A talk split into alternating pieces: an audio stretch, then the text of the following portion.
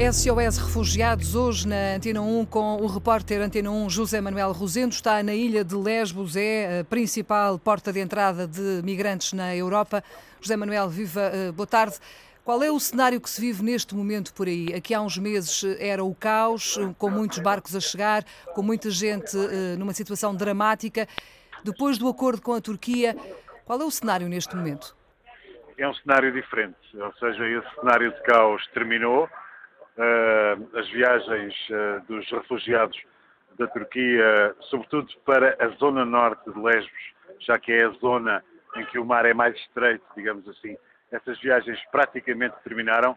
Uh, uma fonte das Nações Unidas aqui diz-me, por exemplo, que de vez em quando ainda chega um barco com, com alguns refugiados, mas de facto esse cenário em que as pessoas dormiam, por exemplo, no porto de Lesbos ou nas ruas da cidade, esse cenário terminou.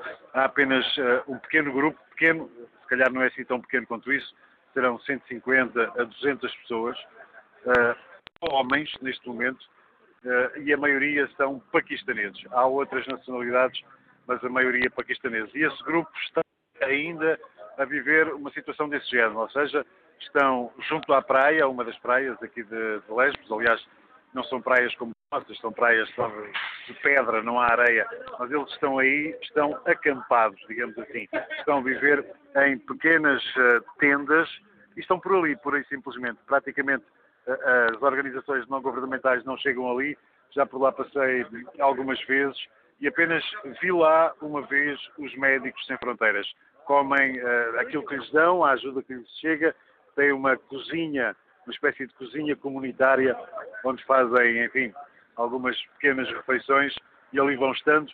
Têm receio de ir para um dos campos, que é o campo principal neste momento, que é o campo de Mória, onde estão cerca de 3 mil refugiados. Hum, algumas organizações não governamentais referem-se a este campo como um campo de detenção. Isto porque, eh, depois do tal acordo União Europeia-Turquia, os refugiados que estão neste campo não podem entrar nem sair. Estão lá, estão, enfim, estão a tratar dos processos de pedidos de asilo, estão a tratar de todas essas burocracias para depois saberem qual vai ser o destino deles, mas não podem sair do campo.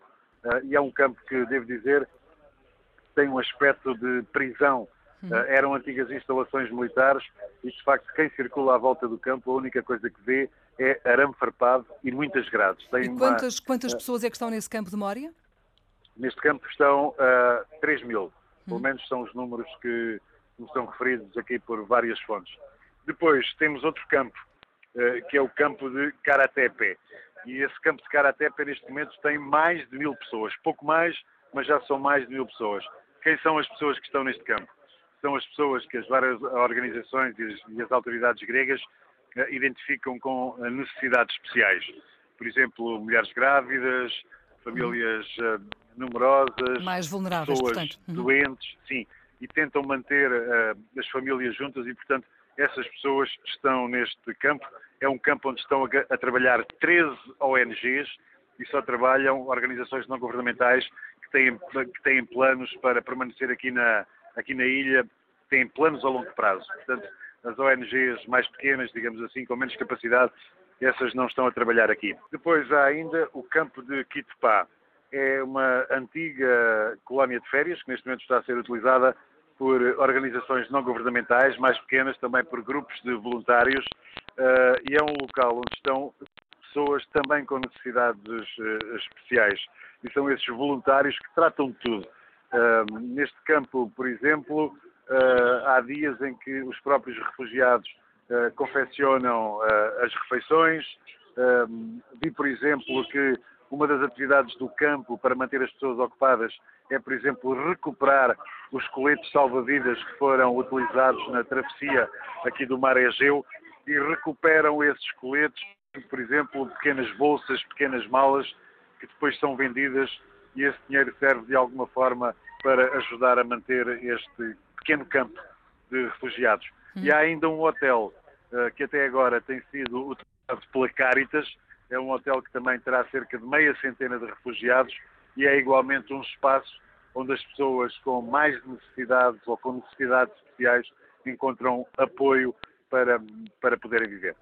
Sentes que, de alguma forma, hum, essas pessoas que estão, esses refugiados que estão distribuídos por esses campos, esses vários campos, têm o apoio necessário ou falta muita gente? Falta muito apoio de, uh, uh, enfim, instituições, organizações, uh, de voluntários individualmente? Estar na condição de refugiado, desde logo, provoca uma série de necessidades que não sei se é possível dizer se essas necessidades alguma vez estão ultrapassadas ou não, se há o apoio necessário. Desde logo, as pessoas não estão no país delas, muitas vezes não estão com a família, não estão com os amigos, eh, não dominam a língua são logo fatores que contribuem para provocar eh, desespero, eh, enfim, para, para provocar dificuldades.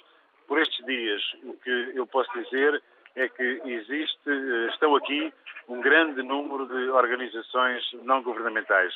Por aquilo que tenho visto, para o atual número de refugiados, que aqui na ilha deverá rondar os 5 mil, para esse número, juntamente eh, com as autoridades gregas, as ONGs que aqui estão, parece-me, uh, e enfim, nunca, nós nunca sabemos tudo, mas parece-me que há, digamos assim, um apoio mínimo que corresponde uh, a satisfazer uh, as necessidades mais básicas destas pessoas.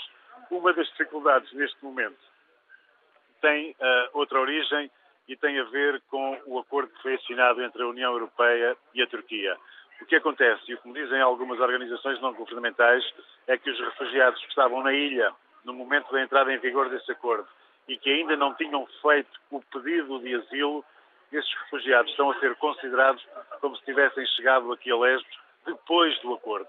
E isso vai ter influência na decisão um, de os autorizar ou não a ficar aqui em países da União Europeia. Ou seja, o acordo faz distinção entre nacionalidades e, portanto, a questão da data uh, da chegada vai ser um problema uh, para, para estes refugiados, ou pelo menos pode ser um problema para estes refugiados.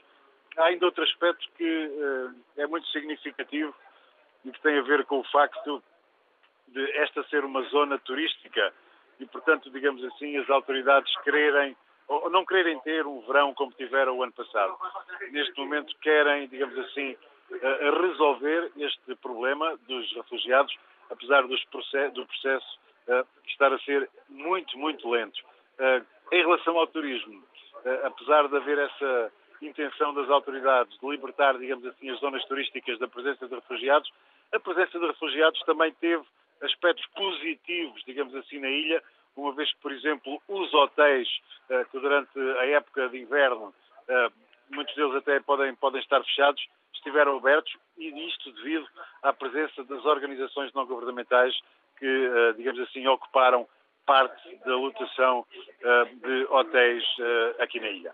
Agradeço ao repórter José Manuel Rosendo, na ilha de Lesbos, na Grécia. É a maior porta de entrada de migrantes na Europa. SOS Refugiados hoje, a partir da Grécia.